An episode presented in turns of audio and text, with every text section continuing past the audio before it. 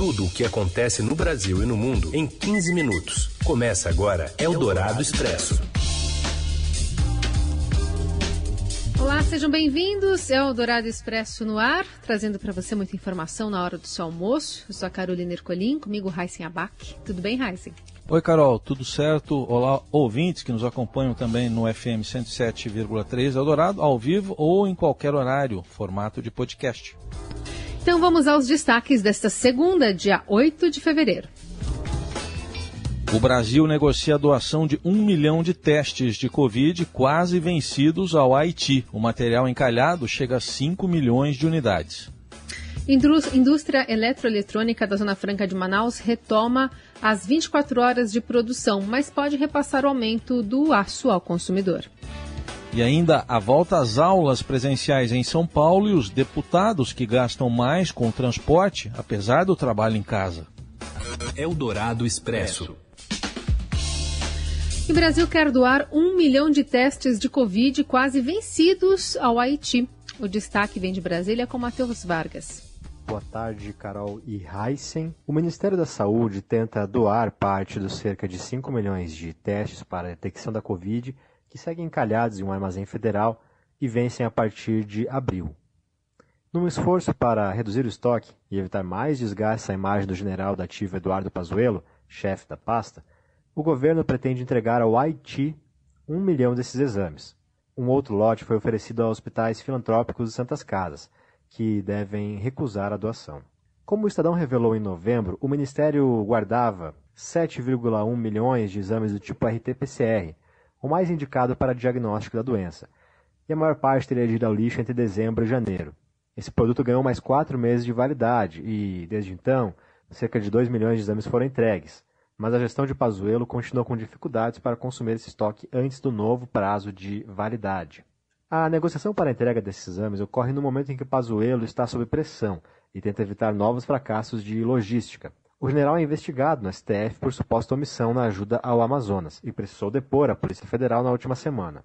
O Itamaraty e o Ministério da Saúde afirmam que o governo haitiano pediu a doação dos testes. Não está claro se essa quantidade foi ofertada pelo Brasil ou se foi proposta pelo próprio país caribenho. O fato é que, com a população cerca de 19 vezes maior que a do Haiti, o Brasil ainda patina para realizar os testes no SUS. A meta do governo era fechar 2020 com mais de 24 milhões de amostras analisadas, mas cerca de 10 milhões de exames foram feitos até agora. O Brasil tem forte laço com Haiti e chefiou uma missão de paz da ONU no país caribenho entre 2004 e 2017. Nesse período, generais que apoiam e têm cargos no governo Bolsonaro comandaram as tropas internacionais, como os ministros Augusto Heleno, Luiz Eduardo Ramos e o comandante do Exército Edson Pujol. O governo brasileiro também ofereceu esses mesmos testes a hospitais filantrópicos de Santas Casas. Mas, segundo ofícios obtidos pelo Estadão, a associação que representa esses hospitais, a CMB, alertou as entidades que o prazo de validade era curto, venceria entre abril e maio. E, segundo a própria entidade afirmou ao Estadão, provável que os hospitais recusem a doação justamente pelo prazo de validade. Eldorado Expresso. O presidente Jair Bolsonaro disse nesta segunda-feira que o novo reajuste de combustíveis anunciado hoje pela Petrobras deve provocar uma chiadeira com razão, mas que ele não pode intervir na estatal.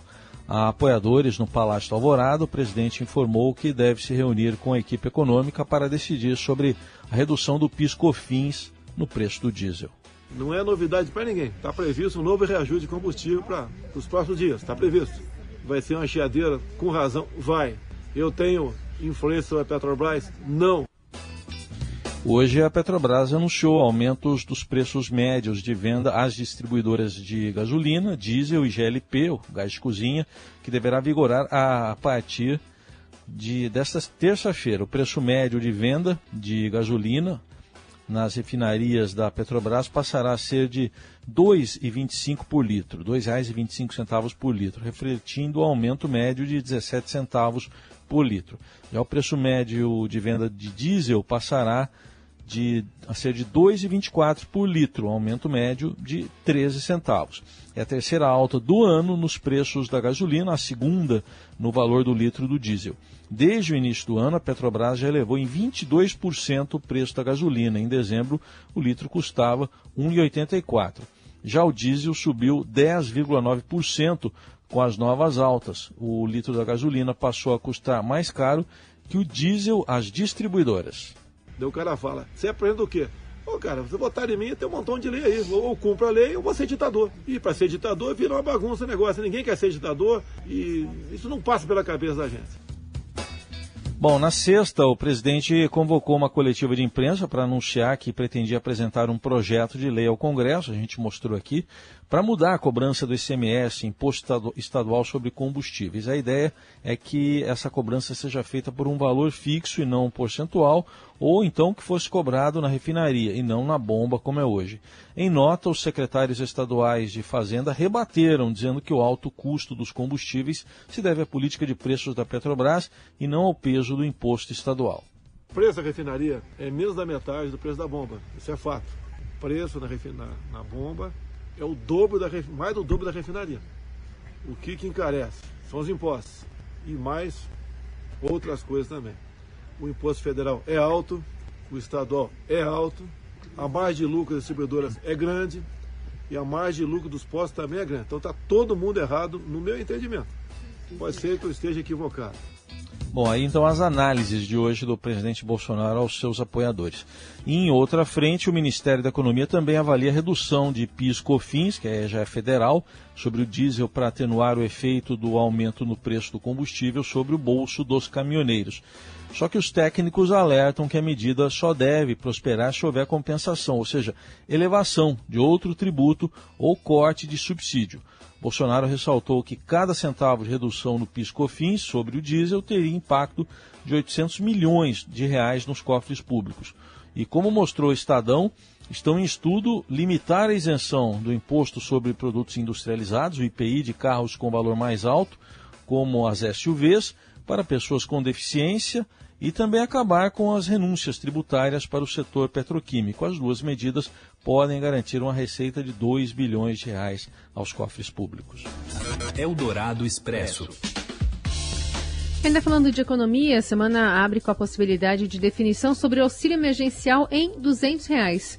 Sob pressão no Congresso, a equipe do ministro da Economia discute a prorrogação da ajuda com lideranças do Senado e da Câmara, mas trabalha para conter a proposta dos parlamentares de manter os 300 reais pagos nas últimas parcelas.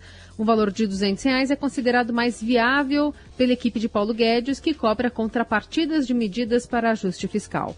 Para restringir o público que vai receber novamente o benefício em 2021, uma das propostas é que sejam contemplados os beneficiários do Bolsa Família e que estão na fila aguardando para serem incluídos no programa assistencial. A colunista de economia da Rádio Dourado, Adriana Fernandes, analisa o papel dos novos presidentes da Câmara e do Senado nas negociações.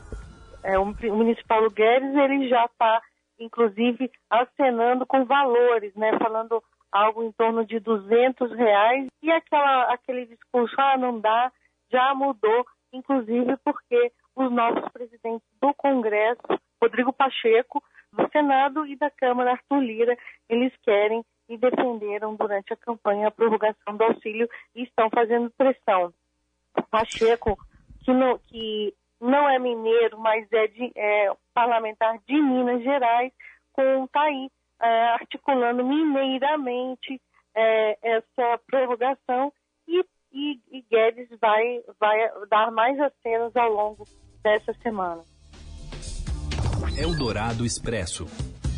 E hoje é dia de volta às aulas nas escolas estaduais de São Paulo, com apreensão por parte dos alunos pelo retorno, mas também com promessa de greve sanitária por parte dos professores. Os sindicatos anunciaram a greve por causa da Covid-19.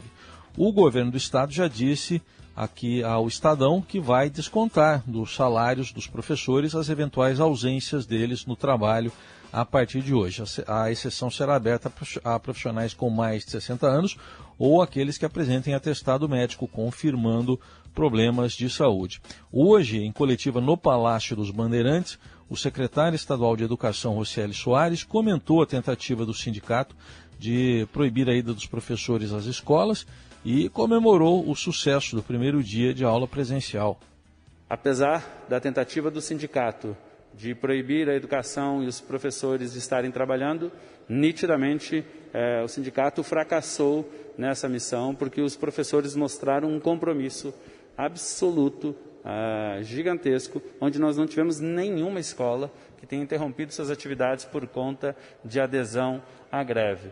Houve casos muito pontuais em relação a isso, eh, e para que esses casos, eh, que por motivo de greve, nós vamos aplicar falta eh, objetivamente. A rede estadual de São Paulo só deverá receber 35% dos estudantes no mês de fevereiro, mesmo em regiões que avançaram para a fase amarela do plano de flexibilização da quarentena. E na rede municipal de São Paulo, na capital paulista, as aulas devem ser retomadas na semana que vem. Eldorado Expresso. Os fabricantes de ele eletroeletrônicos da Zona Franca de Manaus devem retomar hoje os três turnos com 24 horas de trabalho após as medidas restritivas adotadas pelo governo do Amazonas no combate à pandemia. Apesar do retorno da produção integral, as indústrias terão dificuldades para absorver o aumento de 47% no preço do aço em janeiro, sem repassar a alta ao consumidor. O alerta foi feito nesta segunda, em entrevista à Rádio Dourado, pelo presidente da Eletros, entidade que representa o setor, Jorge, José Jorge do Nascimento Júnior.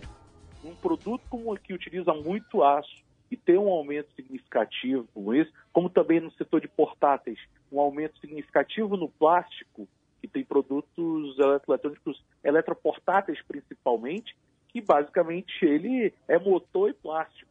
Você ter um aumento de 30% também é algo que preocupa e, e, tem empresas que não vão conseguir absorver é, esse, esse aumento e vão ter que repassar.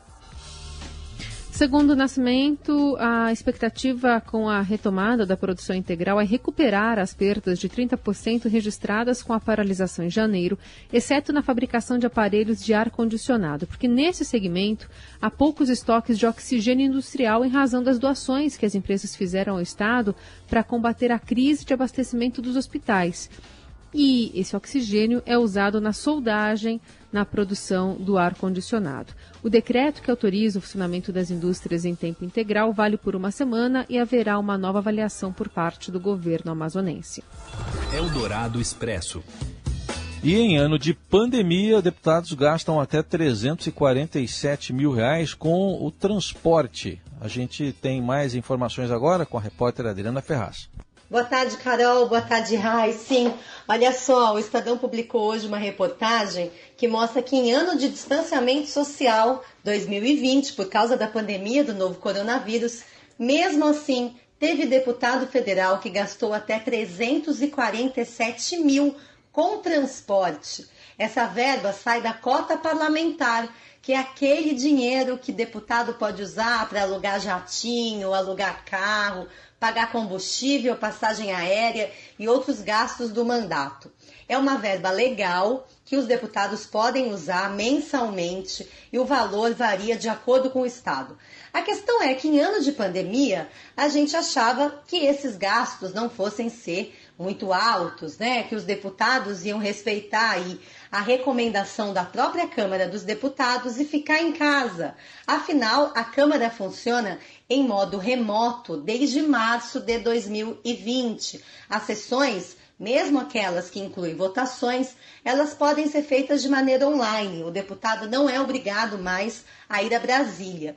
Então essa reportagem mostra até uma curiosidade, né? Como é que os deputados gastaram essa verba da cota parlamentar com transportes? E aí a gente chegou numa história de um deputado lá do Amazonas, o Sidney Leite, do PSD, que gastou esse valor aí, 347 mil da cota parlamentar em transporte. A grande maioria dessa verba foi para alugar aeronave, hidroavião, isso mesmo. O deputado gastou mais de 270 mil aí só alugando avião. E sabe para quê? Em dezembro, ele passou uma maratona aí pelo interior do Amazonas, rodou o estado por quatro dias seguidos, participando de festas de Natal, promovendo aglomeração, hora com máscara, hora sem máscara. E aí, só nessa brincadeira foram 82 mil reais. Mas não foi só ele, não. Outros 11 parlamentares aumentaram a cota gasta em transporte de 2019 para 2020, apesar da pandemia. E outros também gastaram aí mais de 300 mil reais. Então essa reportagem mostra, né, que a gente, as autoridades mandam a gente ficar em casa, não é? Ficar aqui quietinha para não ter é, o risco de contrair o coronavírus, mas elas mesmo não cumprem essa determinação, ficam rodando por aí e gastando o dinheiro da cota parlamentar. É isso, gente. Um beijo para todo mundo. Você ouve Eldorado Expresso. De volta com o Eldorado Expresso para falar do Palmeiras. Após a derrota para o Tigres, agora o time inicia uma preparação para a disputa do terceiro lugar. Olá, amigos! Hoje eu quero falar desse jogo às 15 horas do Mundial de Clubes, Mundial que o Palmeiras já não briga mais pelo título. Agora se prepara para a decisão do terceiro lugar. Se o futebol, se no futebol o segundo lugar já não vale muita coisa, o que dirá terceiro lugar, mas este é o compromisso do Palmeiras agora no Mundial de Clubes da FIFA. Hoje, às 15 horas, o Al Ali enfrenta o poderoso Bayern de Munique favorito a ficar com o título.